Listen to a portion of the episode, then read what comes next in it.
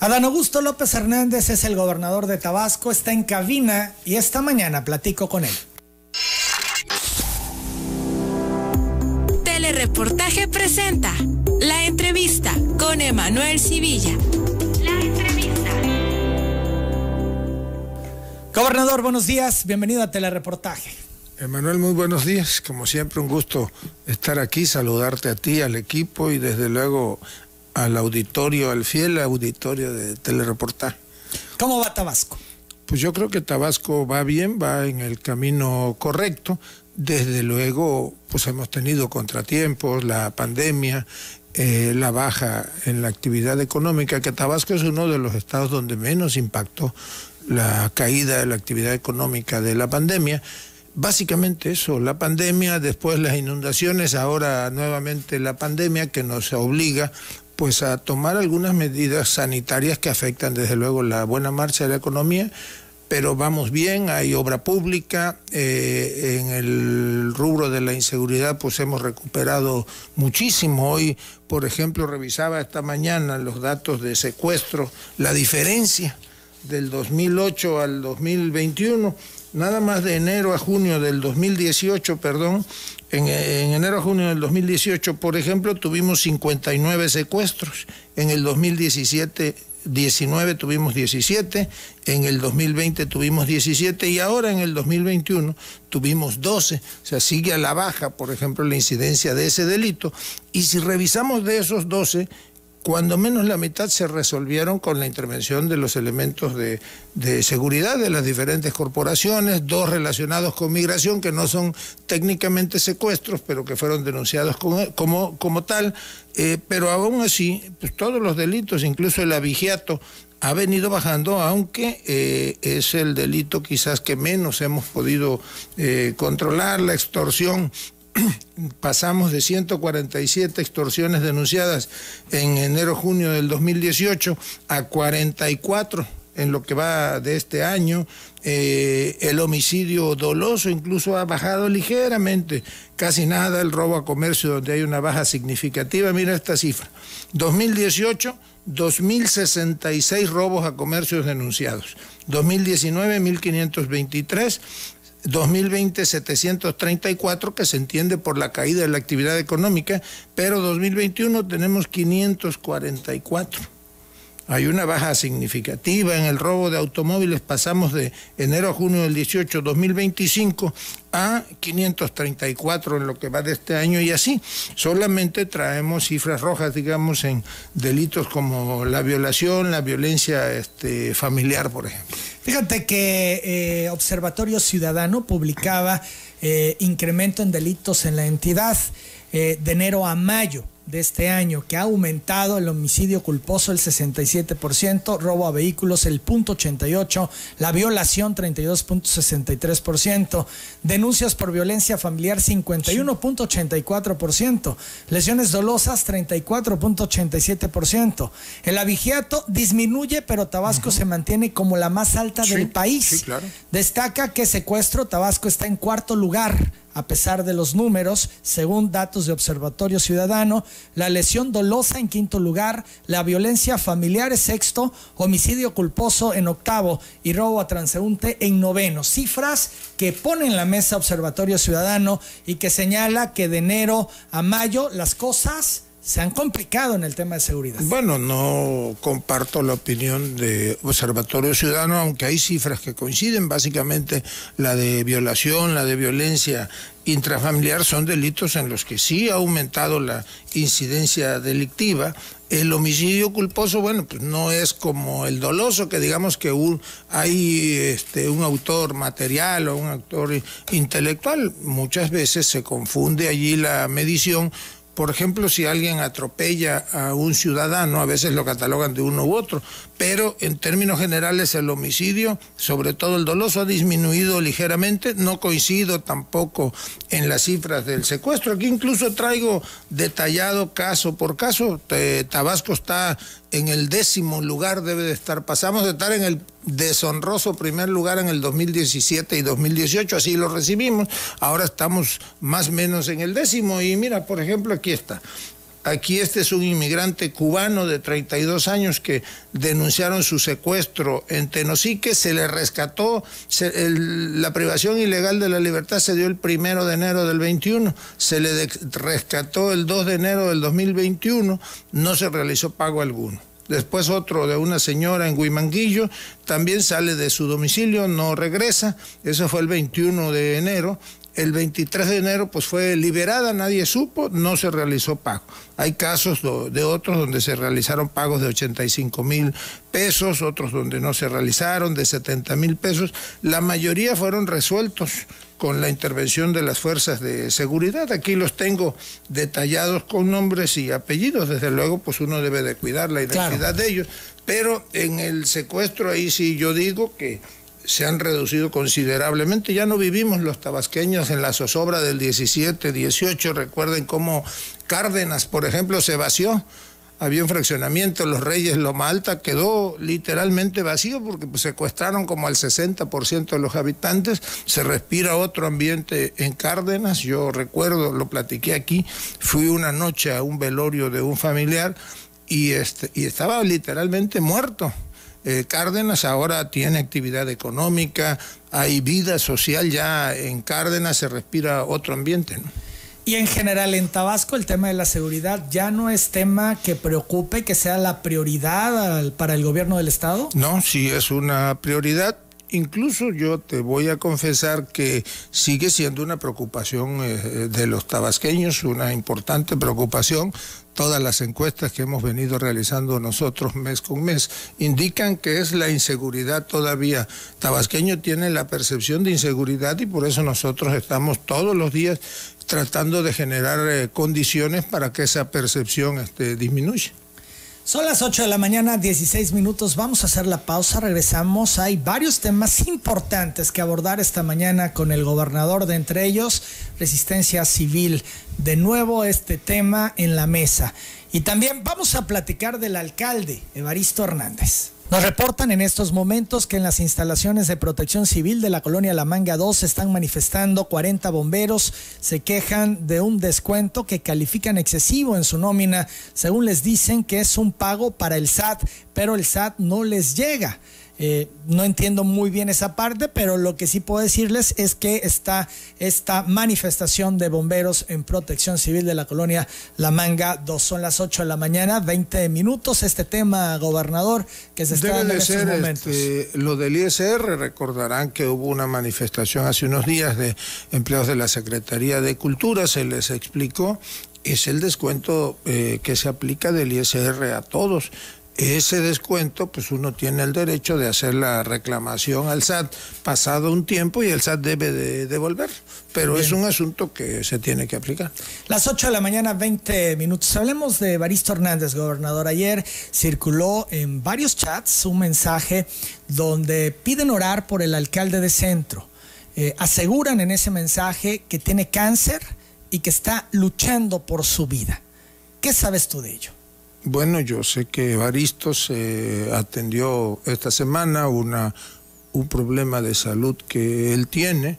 Pues yo por respeto a la intimidad de él, a su familia, pues no daré este, detalles, los conozco, pero sí yo creo que pues primero le deseamos que salga muy bien de esta. Evaristo es una gente buena, es un compañero nuestro a quien eh, estimamos, respetamos a él, a su familia, y más allá del político, creo que como ser humano, eh, uno debe de, desearle lo mejor al semejante.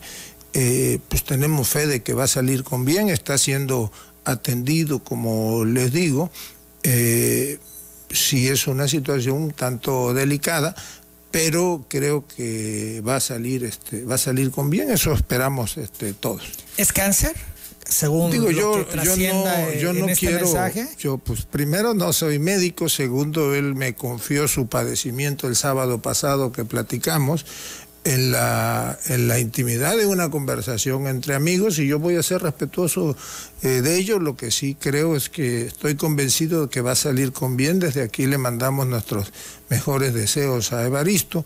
Por la naturaleza de su padecimiento, pues es entendible que esté desconectado de, eh, teléfonos eh, y que mantenga pues comunicación permanente con su familia, pero que este, está un poco, digamos, desconectado de la actividad política o pública. ¿Le implicará solicitar licencia? Bueno, yo creo que Evaristo debe de ser dado de alta en los próximos días y ya con todos los cuidados sanitarios, bueno, pues estará pendiente de, del ayuntamiento si él decide eh, que o los doctores le dicen que es una recuperación larga de meses, por ejemplo, bueno, pues creo que él como todo un político profesional que es, podría solicitar licencia por algunas semanas o por algunos de los meses que le quedan a la administración. Son las 8 de la mañana, 23 eh, minutos, pues también nos sumamos a los buenos deseos de recuperación de Evaristo Hernández ante este problema de salud que presenta, dices tú, delicado. Es un tema de es un tema delicado, así lo refieren el pronóstico clínico médico y bueno, pues yo lo dejaría ahí, no, no tiene caso abundar sobre cuál fue, fue de imprevisto, ¿verdad? No, no se esperaba, por lo menos no eh, teníamos conocimiento que tuviera algún padecimiento. No, yo pues eh, mantengo comunicación constante con él y el sábado que llegué a Villa Las Fuentes donde teníamos un evento me dijo, oye, quiero platicar contigo un tema y ya me lo comentó, pues acababa de, de hacerse unos estudios, me dijo que se internaría el martes y que se operaría el miércoles, hablamos el domingo, el martes yo le mandé un mensaje, ya no lo respondió, entendí que ya estaba en el hospital y que él había decidido no pues interrumpir sus comunicaciones por WhatsApp y por teléfono y mensaje y todo eso. 8 de la mañana, 24 minutos, gobernador. Decías tú también que eh, te harás pronto una revisión médica. ¿Esto es de rutina o tienes algún problema de salud? No, yo me voy a hacer una, una revisión de rutina. el año pasado, pues por el asunto de la pandemia no lo hice pues pienso aprovechar dos o tres días de, este, de finales de este mes para realizarme. Son las 8 de la mañana, 24 minutos, pero todo bien. Sí, hasta el momento yo no tengo mayor este, padecimiento, duermo bien, como más o menos bien, ya no como antes, pero, pero este, pues me, cuido y bien de salud, salvo el padecimiento que tuve de, de COVID, no tengo mayor... Este, ¿Ya vacunado? Ya mis dos este, dosis, aún así pues uno no debe de confiarse, tenemos que seguir con las medidas sanitarias, la vacuna no evita que te contagies, evita eh, daños mayores, que te, que te agraves. Ahora, por ejemplo, tenemos un alto número de, de, infectados. Todos los días, andamos en torno a los 400, sin embargo, pues en Tabasco se están realizando más o menos 1.500 pruebas este, diarias, nuestro porcentaje de positividad no es, no es de los más, más altos del país, sí tenemos número de casos activos y pues curiosamente la mayoría de las infecciones que se detectan por el Laboratorio de Salud Pública son de menores de 50 años. Antes era de 45 años en adelante, la mortalidad era altísima en los mayores de 60, ahora de cada 100 casos que se detectan, pues aparecen cuatro mayores de 60 años, eh, no casos este, graves afortunadamente, y eso que hayamos avanzado en la vacunación nos ha permitido que baje la mortalidad en Tabasco, somos de los estados que menos mortalidad tenemos, eh, el Juan Gran, bueno, todo el sector salud está al 100%. El otro día vi los números de con relación al año pasado. Tenemos casi el mismo número de contagios, pero ahora traemos una ocupación de más o menos 230 camas. En aquellas épocas tuvimos 800, 815 y son cada día menos los casos graves. Pero no hay que confiarnos y hay que seguir con las medidas sanitarias. 826, ya hablaremos con más detalle de, del COVID. Sin embargo, bueno, quiero aprovechar porque además eh, me parece muy oportuno preguntarte, ¿ha corrido en últimas semanas el rumor, gobernador, de que te integrarás al gobierno federal? La pregunta es, ¿te ha hecho alguna invitación el presidente López Obrador? No, no me ha hecho ninguna invitación y yo creo, yo estoy convencido que pues uno debe de cumplir con el el mandato que recibió. Yo tengo un compromiso con Tabasco y con los tabasqueños. Luego entonces, pues mi aspiración es presentarme en los primeros días de octubre del 2000, ya ni sé, creo que 2024, este, a hacer entrega formal de la administración. En caso de que ocurriera esta invitación del presidente en próximas fechas, hemos visto que ha empezado a realizar cambios eh, pues ya en esta segunda etapa de su gobierno podríamos eh, dividirlo en dos, ¿no? Eh, ya arranca la segunda etapa de su gobierno y, bueno, pues ya hizo cambios y en posiciones claves. si llegara a haber una invitación, ¿la considerarías, la aceptarías o simplemente le agradecerías y dirías, tengo un compromiso en Tabasco y no me puedo mover? Bueno, yo creo que si llegara a haber una invitación, pues lo platicaría con él. Desde luego que es un alto honor para cualquiera acompañar, digamos, de manera cercana al presidente en este gran proyecto de nación, pero pues también Tabasco implica una alta responsabilidad y desde Tabasco seguiremos acompañando y ayudando con todo al presidente. ¿Por qué estas versiones? ¿Qué pasa? ¿Por qué ponen tu nombre? como posible cambio pues, para integrarte al gobierno federal? Pues eso habría que preguntárselos a, los de las versiones, ¿no? Yo no, a veces las leo y me dan un poco de risa, pero nada más. Nada más risa. Nada más. Oye, gobernador, fíjate que el presidente acaba de ser cuestionado en la mañanera sobre a quién vería que pudiera sustituirlo. Y da una lista de nombres. Vamos al enlace a Palacio Nacional. Y, ya eso ya es historia. ¿Quiénes pueden sustituirme? Bueno, pues primero hay que tomar en cuenta que va a ser el pueblo el que va a decidir. Ahora, del flanco progresista, liberal, hay muchísimos. Ya, como Claudia, como Marcelo, como Juan Ramón de la Fuente, Esteban Moctezuma, Tatiana Cloutier, Rocío Nale, bueno, muchísimos. Afortunadamente hay relevo generacional.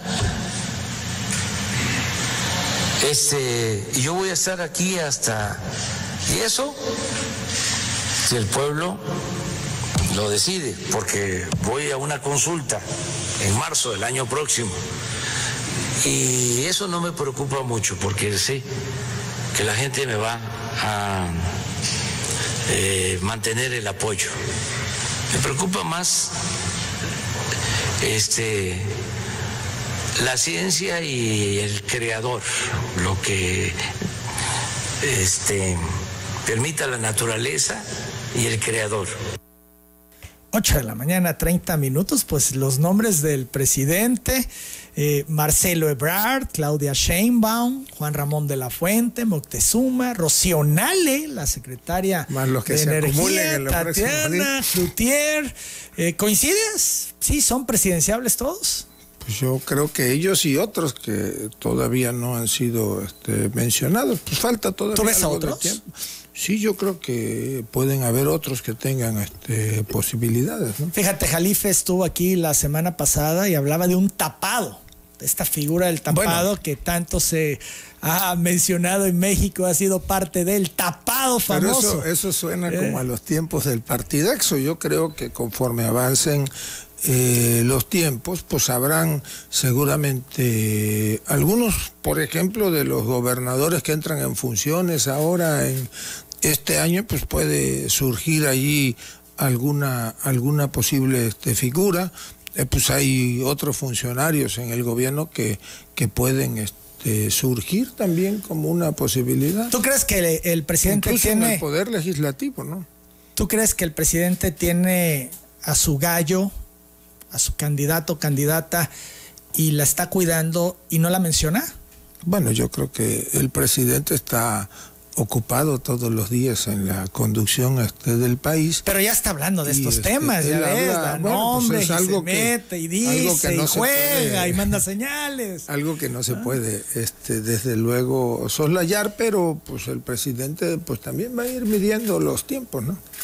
Bien, eh, Juan Ramón de la Fuente, él dice, va a haber relevo generacional, pero pues no aplicaría con él. Con él y creo que con Esteban tampoco. Y con Esteban, ahí estarían esos dos descartados, pero los menciona.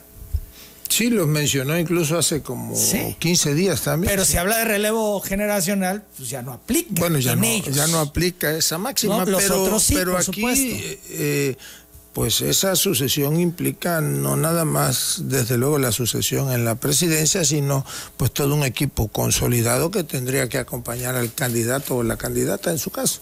Ahora, no menciona a Ricardo Monreal y no lo ha mencionado nunca cuando Monreal ha dicho que tiene la aspiración, aspiró este, a ser jefe de gobierno la vez anterior, no pudo, ahora, bueno, presidente del Senado de la República, movido, eh, con interlocución. gobernador. Claro, con interlocución con gobernadores, con senadores, muy hábil, de una capacidad política impresionante, Ricardo Monreal, y el presidente no lo ve.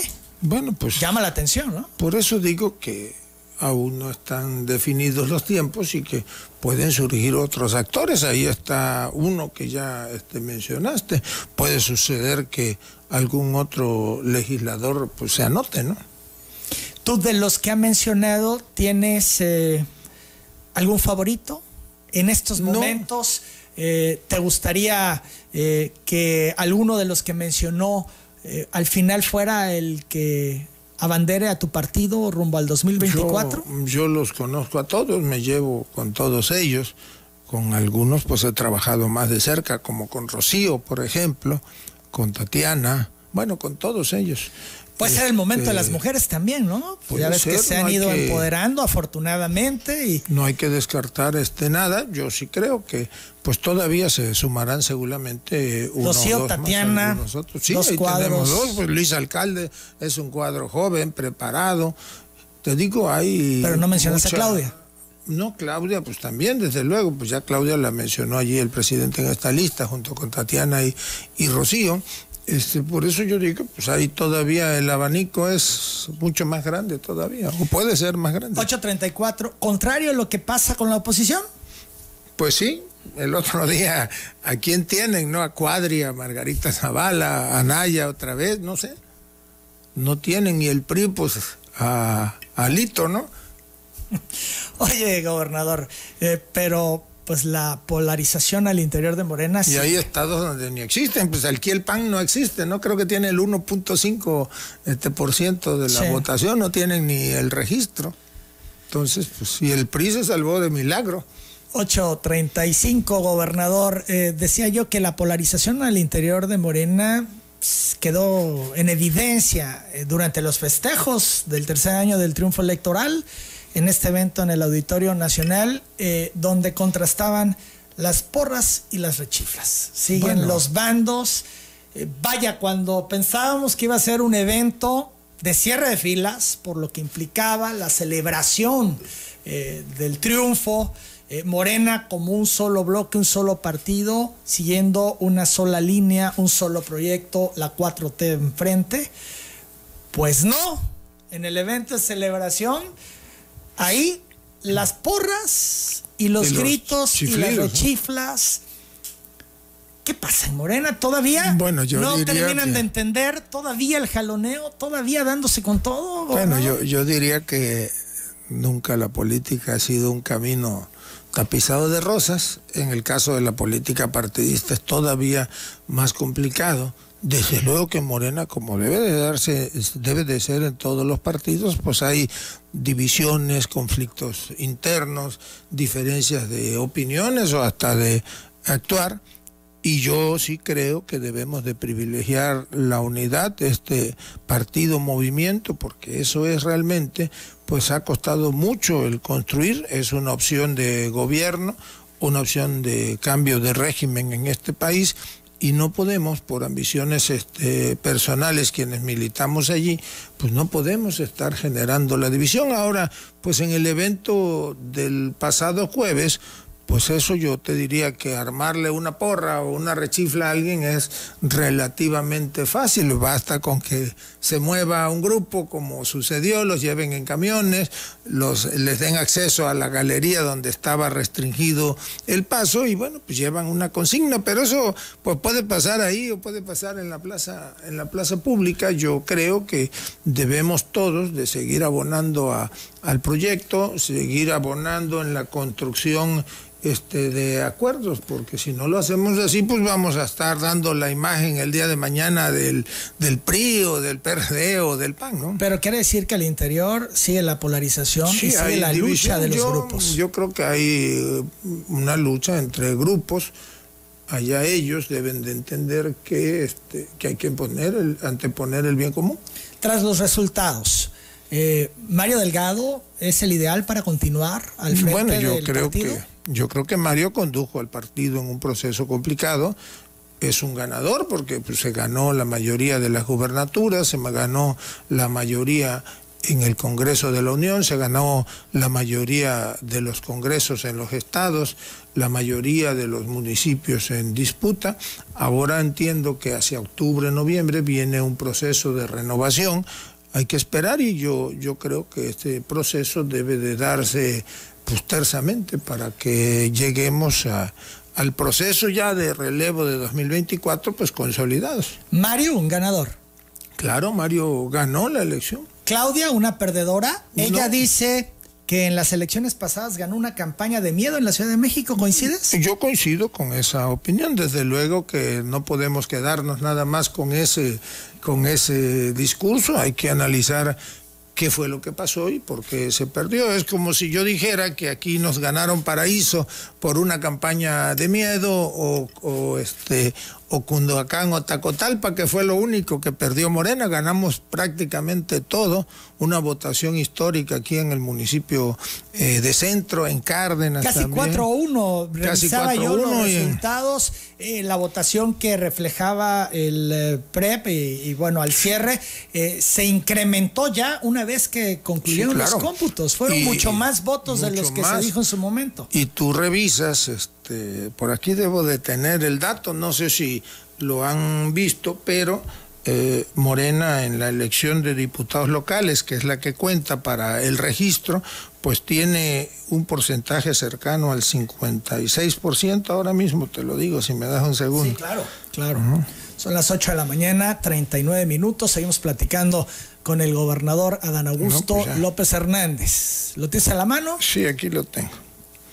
Bien. Aquí está, mira, Morena obtuvo, que fue el único estado donde Morena fue solo de los que gobernaba, 55.99%. El segundo lugar fue el PRD con 14.56%.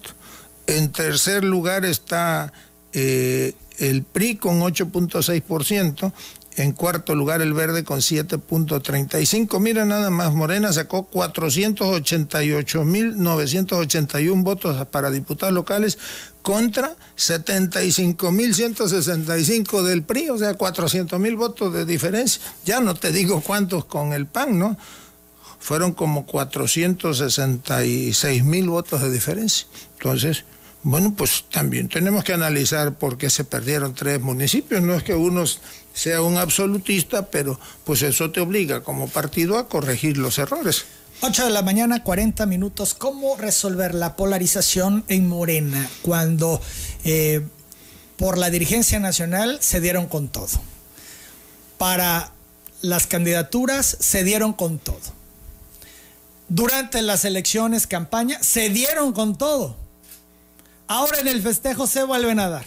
O sea, no han aprendido. Bueno, yo creo que... ¿Cómo resolverlo, gobernador? Pues tiene que haber un proceso interno, tiene que, habrá seguramente la renovación de la dirigencia y vamos a regresar a las bases, porque Morena tiene un diseño de método de selección que te lleva a ir directamente con las militancias, elegir los consejeros, los consejeros van y eligen a los dirigentes estatales y, o nacionales y yo creo que quienes mantienen algún liderazgo en esos grupos pues tendrán que sentarse obligadamente y transitar amigablemente el proceso de relevo y llegar con una dirigencia fortalecida. Ahora termina el itinerato de Pedro Hernández como dirigente Morena termina, Debe de terminar igual en octubre, noviembre. en octubre, noviembre. La pregunta es, ¿te ha compartido alguien su interés de participar en la contienda? Supongo habrá contienda para la renovación de la dirigencia de Morena en Tabasco. No, fíjate que no, no he tenido algún compañero o compañera que me diga, oiga, a mí me interesa participar en esto. Seguramente pues surgirán en los próximos meses, vamos a esperar. 8 de la mañana, 42 minutos. Vamos a la pausa, regresamos.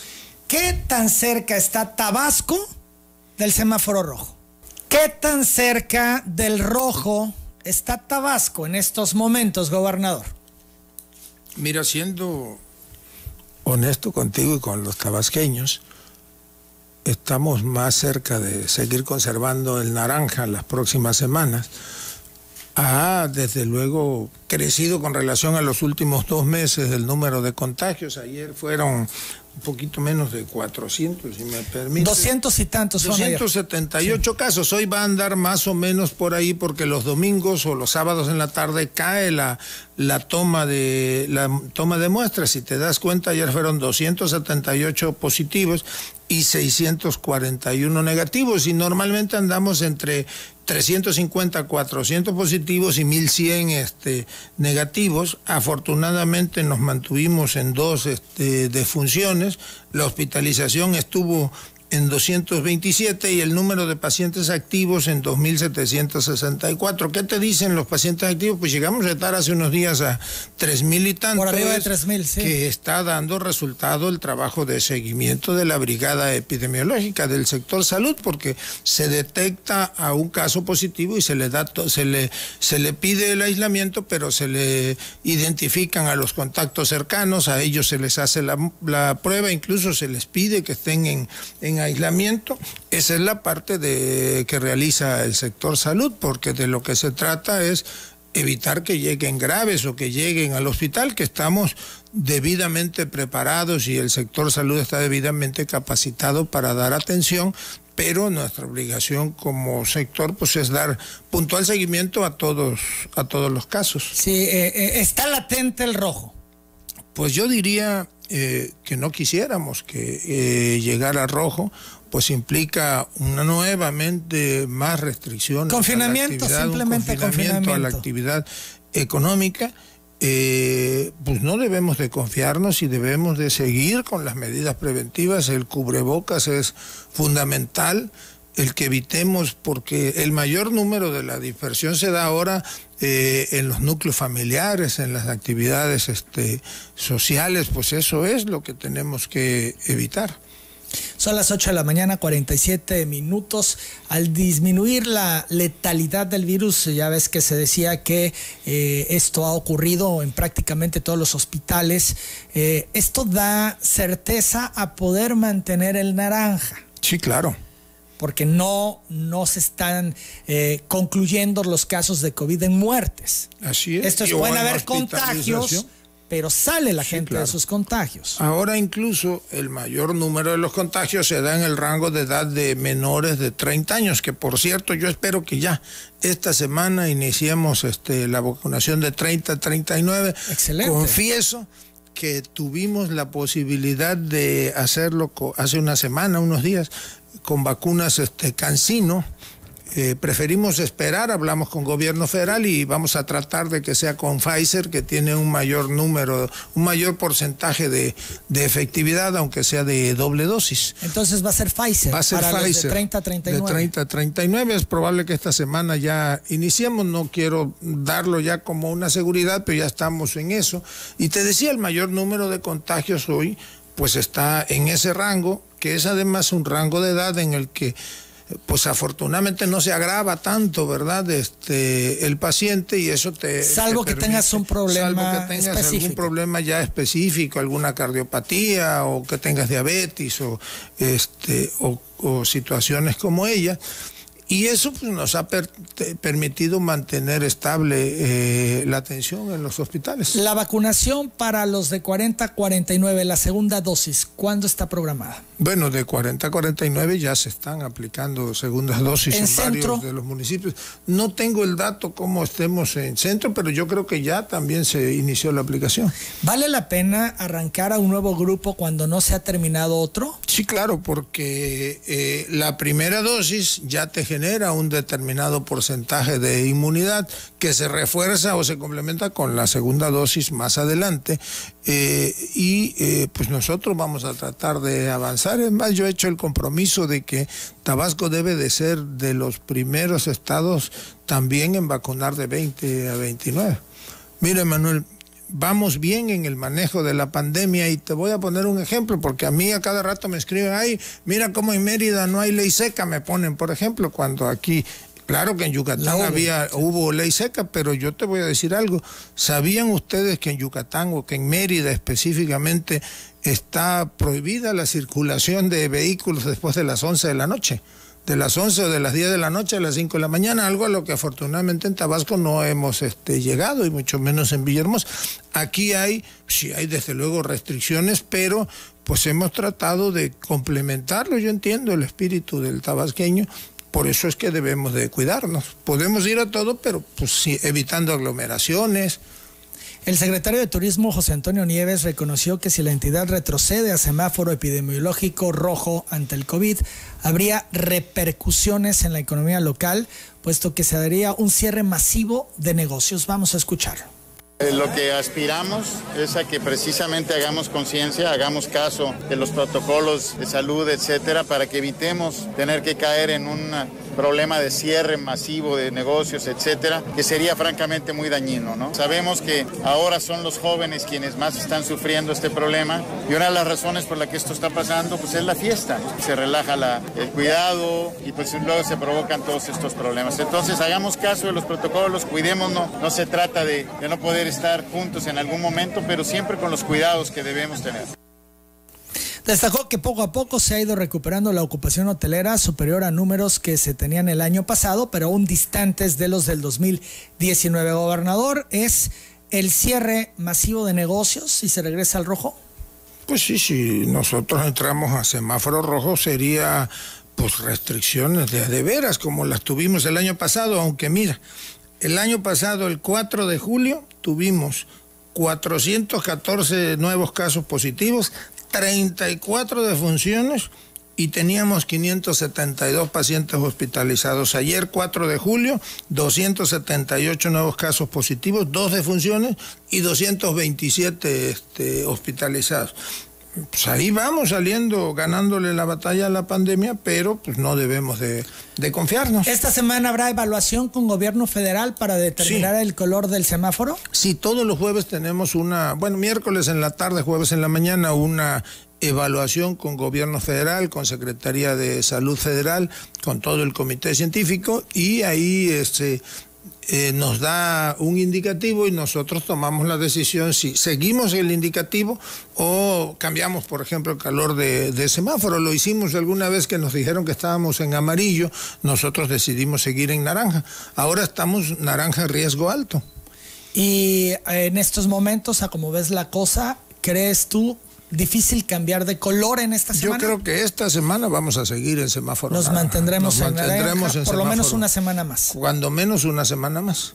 Son las 8 de la mañana. Soy optimista, yo espero que mantengamos varias semanas. Es que será que la gente ya no está entendiendo, ya le valió, porque al principio sí llegó a, espantarse la gente, a cuidarse Yo creo mucho. que, que un eh, poco ya le perdimos el miedo. Este, y también hay que entender, no es fácil estar encerrado. Ahora, pues podemos andar en la calle, pero con las medidas sanitarias, que no dejemos el cubreboca, porque a veces. los aforos, pero el, principal problema no son las reuniones familiares, las fiestas que ya se están haciendo. Fui a, a Jalpa el sábado por la tarde y pues nada más ahí en Equinuapa había unos 15 años y adelante había otro evento, pues así como, creo que era una fiesta, una boda. ya la gente regresó a sus eventos, a sus y entonces vamos a una reunioncita de esas y el cubrebocas, si bien lo va, lo traen en el cuello, pues. O sea, Pues no, el cubrebocas este, salva vidas. Es como el cinturón de seguridad, pero pues esto debe de usarse todavía con, con, este, con mayor conciencia, ¿no? Hemos recibido la denuncia de que operan antros clandestinos y también el señalamiento de que la autoridad los consiente. Bueno, siempre cuando hay, digamos, un clandestino, en este caso un antro, pues debe de haber por allí alguna complicidad. Yo supe de uno, cuando menos, en este, aquí en la calle de Arboledas, ese ya no está este, funcionando. Y hay otro allá por la zona de Anacleto Canaval que tampoco está funcionando. Y en, creo que en Minas se fue a clausurar uno y resulta que la gente se encerró ahí en el eso, pues la policía o la gente del colegio no puede entrar al domicilio, ¿no? Salvo con una orden judicial y se está todos los días este pues vigilando que no surjan eh, más clandestinos, antros clandestinos, ¿no?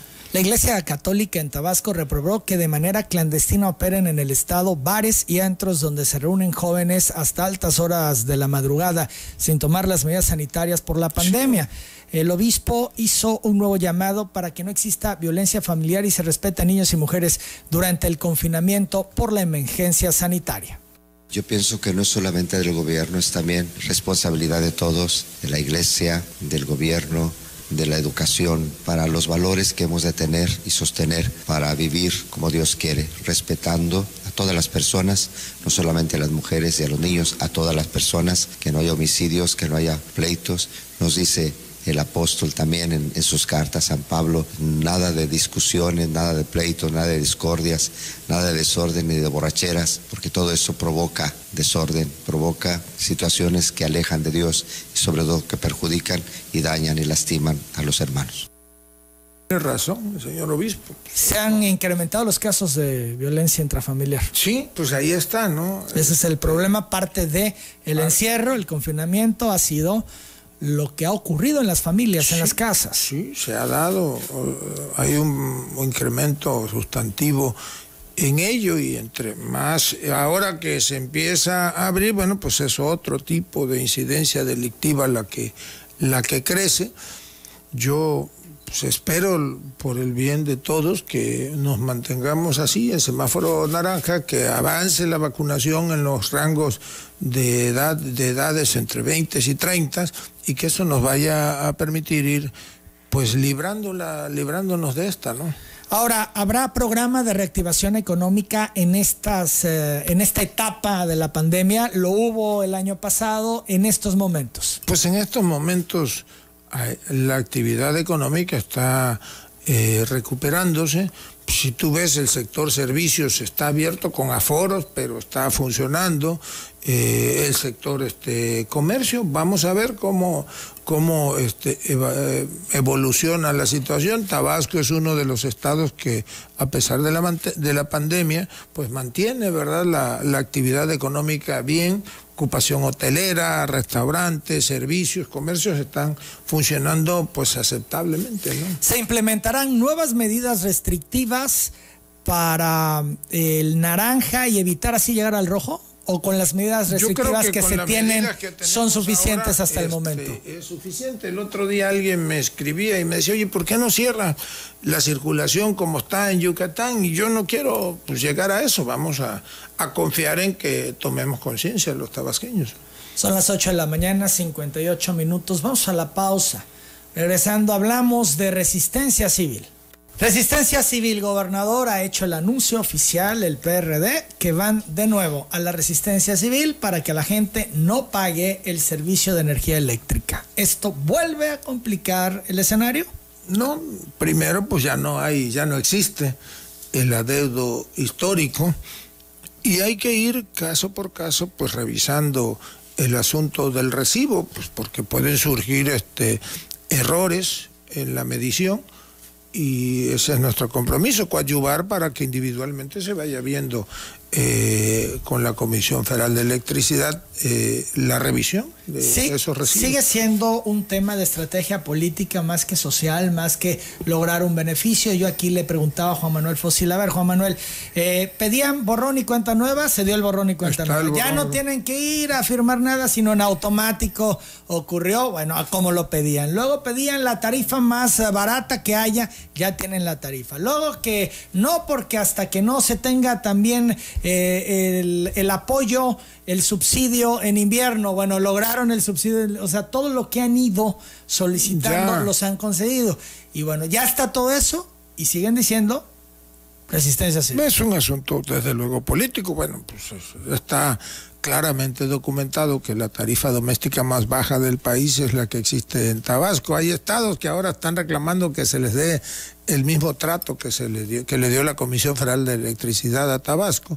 Y bueno, nosotros vamos a estar eh, al pendiente de la eh, de las inconformidades que pudieran surgir y atendiendo todas ellas con la Comisión Federal de Electricidad. Esto es, eh, ¿se aferran a esta bandera política?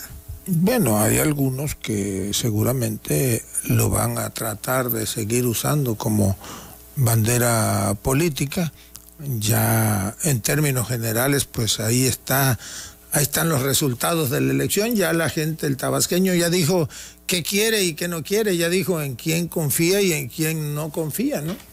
Ahí Son las nueve de la mañana, cuatro minutos, decía Juan Manuel Fósil. Emanuel, es que hay una realidad la tarifa llega cara y la gente no puede pagar. Bueno, eso es una realidad en todo el país y es la batalla que el presidente está dando todos los días, porque lo que no saben los mexicanos o la mayoría de los mexicanos no se han enterado de que los gobiernos que antecedieron pues dejaron todo un entramado que a los únicos que beneficiaba es a los negociantes de siempre.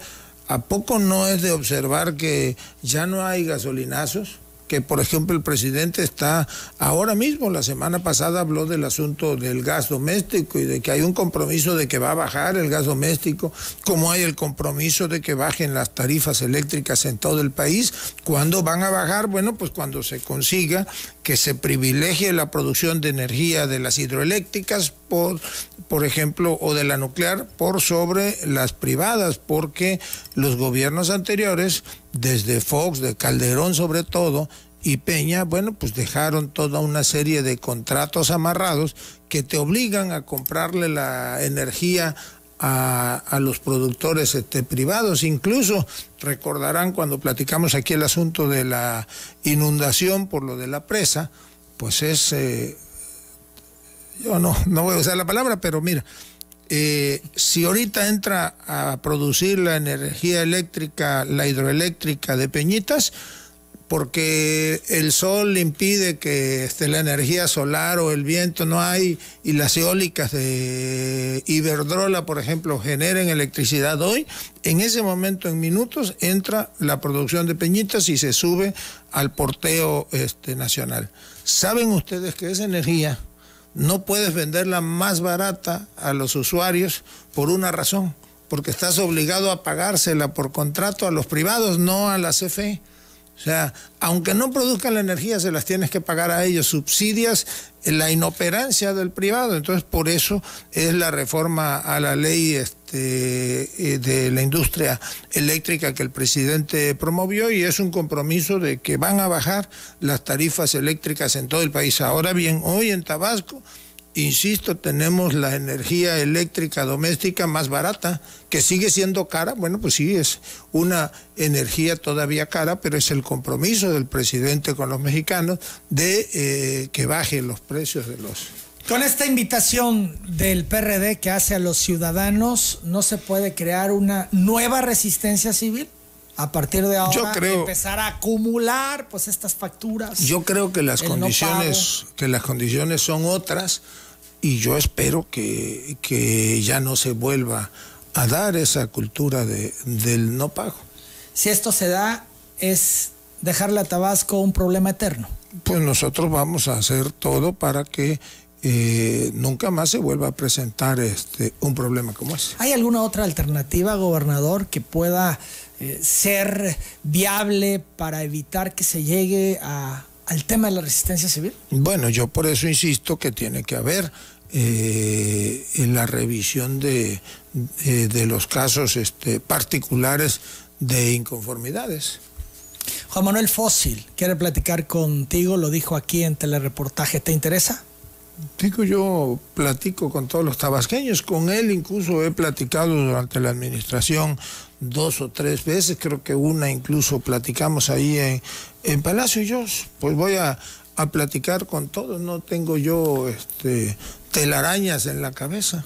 Eh, no coincidimos, desde luego que no coincidimos, a lo mejor habrá algo que, que él opine que tenga la razón y que nos lleve a corregir el rumbo de alguna cosa. Él en particular hacía referencia eh, del riesgo para el 2024 si se presenta una elección como la que acusa ocurrió en 2021, elección de Estado, uso de la fuerza pública, etcétera, etcétera. Eso es parte de, de, su discurso. Es como si ahora nosotros dijéramos que vamos a platicar con el PRD para que en el 2024 no suceda lo que sucedió en el 15, que eh, impidieron con grava y con arena que este que cómo se llama que la gente fuese a votar o que los funcionarios de casilla llegaran accedieran a la casilla y sustituyeron a los funcionarios. Como eso eso es parte de un discurso político yo diría hasta anacrónico. Hay que ver para adelante. Las elecciones fueron limpias fueron transparentes. Actuó seguridad pública en algunos municipios donde hubo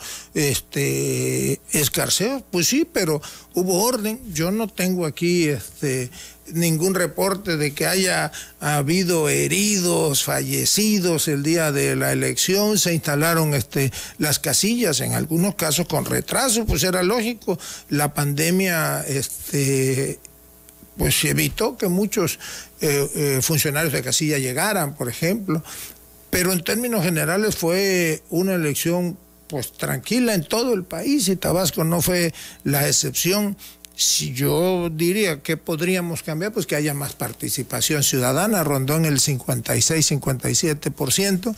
Eh, aspiramos a que en la próxima elección pues haya mucha mayor eh, participación, pero incluso eh, en los municipios, si tú lo ves, desde luego todo el mundo tiene derecho a presentar sus inconformidades y se canalizaron por las vías jurídicas y se está a la espera de que se resuelvan, pero pues no pasa de eso, de, de que el, proceso electoral sigue con sus etapas. ¿no? Yo más bien le recomendaría que fuese a ajustar los lentes a ver si encuentra la placa del tráiler que le pasó encima a su partido. ¿no? Las nueve de la mañana con 10 minutos, vamos a la pausa, hablemos de la consulta popular. El rector de la UJAT, Guillermo Narváez, informó que necesitan que el gobierno del Estado y la Federación les entreguen 130 millones de pesos para cubrir el pago correspondiente al incremento salarial que se autorizó a los maestros investigadores administrativos y personal de intendencia. Lo escuchamos. O sea, nosotros parece una frase muy hecha, ¿no? Pero vivimos en materia presupuestal el día a día. ¿Qué quiero decir con esto? Que vamos revisando de manera puntual nuestros ejercicios con la finalidad de no salirnos de esa eh, línea muy delgada que tenemos para el ejercicio presupuestal. Así lo hicimos el año pasado y así lo estamos haciendo ahora. Confío en que sí, este, lo único que está pendiente que se nos autorice, que será la última, la parte que ya termine de consolidar esto, es eh, la parte de los incrementos salariales hablando como de 130 millones de pesos más o menos, que ya estamos pagando, pero que debemos de recibir esos recursos. ¿Les va a dar estos recursos el gobierno del Estado, gobernador? Bueno, pues hay un área de planeación tanto en la UJAD como hay la de programación en el gobierno del Estado y entiendo que él firmó un convenio con el sindicato porque hay toda una proyección financiera de que se va a cumplir. Nosotros... Si no, imagínate ah, que se comprometiera el incremento y no se tuvieran los recursos. Nosotros la verdad es que y ahí hago otra vez la comparación, pues acuérdense del 2018 y el 2017, cómo estaban los universitarios, los profesores, los investigadores en la calle exigiendo con justeza que le pagaran el aguinaldo y sus prestaciones. Pues este gobierno actúa de distinta manera y no somos tan mezquinos para negar a la universidad o a los municipios los recursos a los que tienen derecho. Si es dinero de los tabasqueños el que nosotros administramos, y seguramente en tiempo y forma estarán los recursos. No hay, yo no le veo ningún problema. En cuanto a la negociación con los burócratas eh, del gobierno del estado, el sindicato, el subsed, etcétera, ¿cómo van? ¿Tienes información al respecto? Sí, está ya este, bastante avanzada. Yo creo que pues, en los próximos 15 días debe de haber un acuerdo. Noto la disposición de, la, de, de los liderazgos de la burocracia para este, este, para llegar a buen puerto las negociaciones, a buen término. Ahí estamos buscando una variante que nos permita que no haya mayor afectación eh, eh, en cuanto al ingreso de la burocracia. Son las 9.16, en campaña se habló mucho de ello, de que iban a reducir el aguinaldo, etcétera. Vale la pena que en estos momentos, ya después de las campañas y demás, se haga la precisión se tiene pensado, considerado reducir aguinaldo a la burocracia? No, fíjate que, digo, sacaron de contexto algunas frases de lo que yo dije aquí en una entrevista cuando explicaba precisamente por qué ya el gobierno no podía seguir este, subsidiando el pago del impuesto sobre la renta, porque además legalmente ya era imposible y en aquella ocasión yo dije, bueno, pues por ejemplo, en Tabasco es el único estado donde la burocracia tiene 85, 90 días de aguinaldo, ¿no? Y que eso tendría que revisarse, pero está firmado en las condiciones generales de trabajo, es un derecho adquirido de la burocracia. No hay nada de eso, no, está considerado, va a como ha ocurrido históricamente. A como ha ocurrido históricamente, se paga una parte proporcional, creo que en la primera quincena de diciembre o la otra parte en la segunda quincena de diciembre, creo que en enero, la primera o la segunda quincena se paga una última parte del aguinaldo, creo que 20 días en enero y los otros 60 o 65 se dividen en diciembre. Gobernador, hablemos de la consulta popular para definir el tema del juicio a los expresidentes. ¿Tiene caso? ¿Es real? ¿Es viable? ¿O es simplemente una situación anecdótica el darle la posibilidad al presidente de darle la vuelta a la hoja, decir, bueno, yo lo propuse, se hizo y no resultó. Y lo digo porque la votación que se requiere obtener para que puedan proceder al juicio pues, se ve imposible que la logren. Bueno, yo creo que, pues desde luego que es algo, pues tiene caso porque es una manera de que el pueblo exprese o la ciudadanía exprese su voluntad en determinados temas. Es un primer ejercicio de consulta popular en el país que va a sentar las bases para la participación directa de los ciudadanos. Que está complicado que se obtenga el porcentaje, pues sí, porque para empezar te la ponen prácticamente 30 días después de un proceso electoral que todavía no terminamos de, de cerrar y este bueno algunos van a tardar años en digerir las derrotas verdad pero este pero pues entonces nuevamente llama a que el ciudadano acuda, que el representante de casilla, que los representantes de ciudadanos.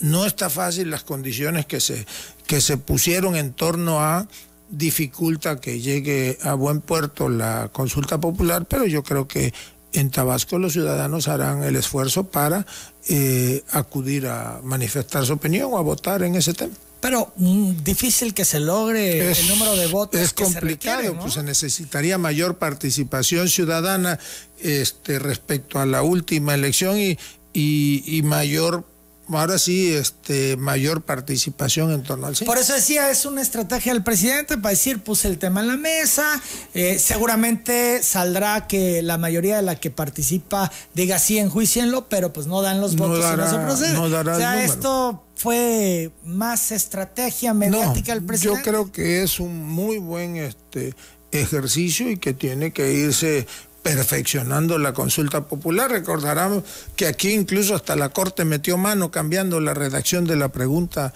como originalmente se planteó. Las 9.19. ¿El gobernador de Tabasco apoya el uso lúdico y recreativo de la marihuana? Bueno, hay una modificación a la ley y todos debemos de ser observantes de las disposiciones este, vigentes. Está aprobado el uso lúdico de la, y recreativo de la marihuana a nivel nacional y no veo por qué Tabasco tendría que ser la excepción en ese sentido. ¿Y en opinión personal estás de acuerdo? Bueno, yo tengo una opinión este, personal y soy partidario de las libertades. Esto es sí. Sí, sí, claro. Las Digo, de la mañana, no es, pues Tabasco no es una isla, es una dinámica hasta mundial, este, y a veces pues tienes que evaluar en una sociedad hasta qué punto conviene, si no vamos a regresar a las épocas de la restricción en el alcohol allá en el siglo pasado, en los 20, en los Estados Unidos, por ejemplo, ¿no? O como se ha dado en otros lados. Pues aquí estábamos hablando de los clandestinos, ¿no? Entonces, pues es una realidad que se consume este, marihuana en determinados este, porcentajes. Bueno, pues a lo mejor en lugar de tener un estado persecutorio por ello, pues tienes permisividad hasta, ¿no? Normando, normando, normando el marco legal. Esto es urgente, abro un paréntesis, Carlos León Contreras pide apoyo con una ambulancia, un radiotaxi ha atropellado a una señora en la avenida Paseo Tabasco, esquina Pedro C. Colorado, a la altura del semáforo. Pide acudan lo más pronto posible porque la señora quedó sobre la avenida y puede atropellarla otro vehículo, pues ahí de entrada a ver a alguien que... Pues ahí lo más cerca es la Cruz Roja que tenemos ahí en Quintín Arau. Sí, bueno, pues está esto en la avenida Paseo Tabasco, esquina Pedro C. Colorado, atropellan a una señora urgente que una ambulancia acuda de inmediato.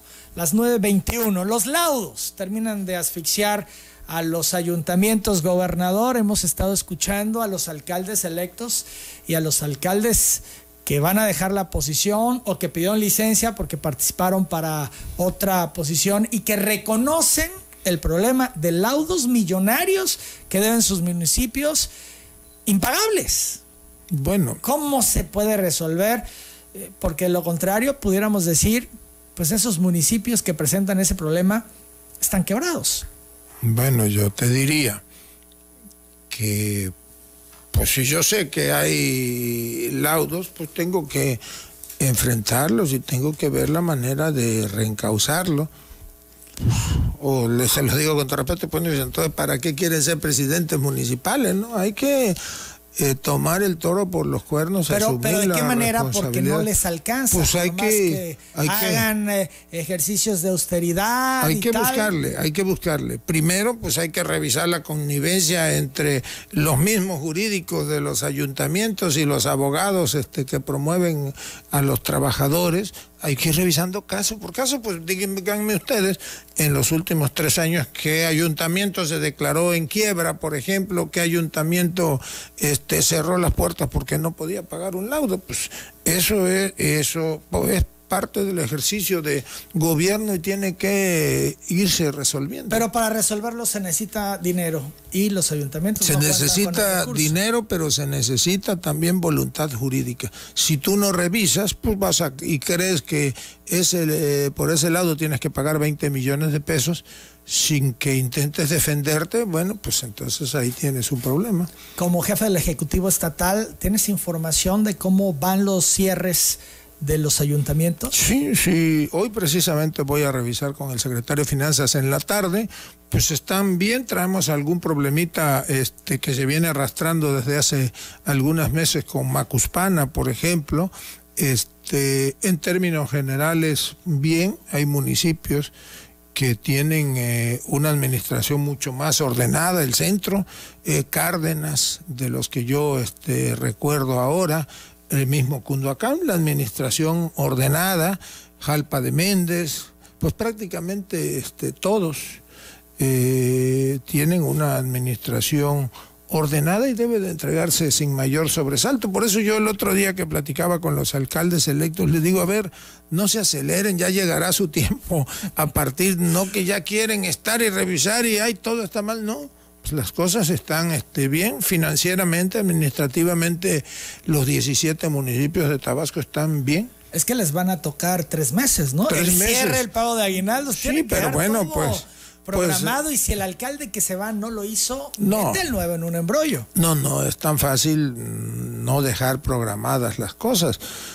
Para eso estamos en el gobierno del Estado, para vigilar que se queden las previsiones presupuestales para los últimos tres meses. Bueno, pues a nosotros nos va a tocar hacerlo igual porque nosotros vamos a entregar en octubre del 24, pero hemos de dejar las previsiones para el cierre de año. ¿no? Las 9.25, ¿cuándo viene el presidente de Nueva Tabasco? Pues estamos este, revisando, eh, hay dos o tres asuntos por los que quiere venir, quiere venir a certificar o a revisar el, trabajo de dragado que ya se hizo en frontera y que se está haciendo en los ríos. Eh, se retrasa un poco la entrega de cuatro dragas, entonces pues a lo mejor tenemos que retrasar la visita este, del presidente. Me dijo la última ocasión que platicamos que quiere también revisar pues la inversión que hicimos de 1.500 millones de pesos en obras de infraestructura carretera, en la reparación de caminos. ¿Eso es recorrer las carreteras? Sí, sí, claro. Pues es que vieras cómo está quedando nuestras carreteras en Tabasco. Esa inversión, una inversión de esa magnitud no la teníamos desde hace como 30 años en Tabasco. Entonces, pues quiere venir a eso y a ver otras cosas. Estamos ¿No revisando. ha venido a la refinería cuando había anunciado que vendría cada mes a revisar los avances de la refinería. ha llamado la atención. Sí lo hace con el aeropuerto de Santa Lucía. Eh, ha ido mucho al tema del tren Maya en los distintos estados pero a la refinería de Dos Bocas no.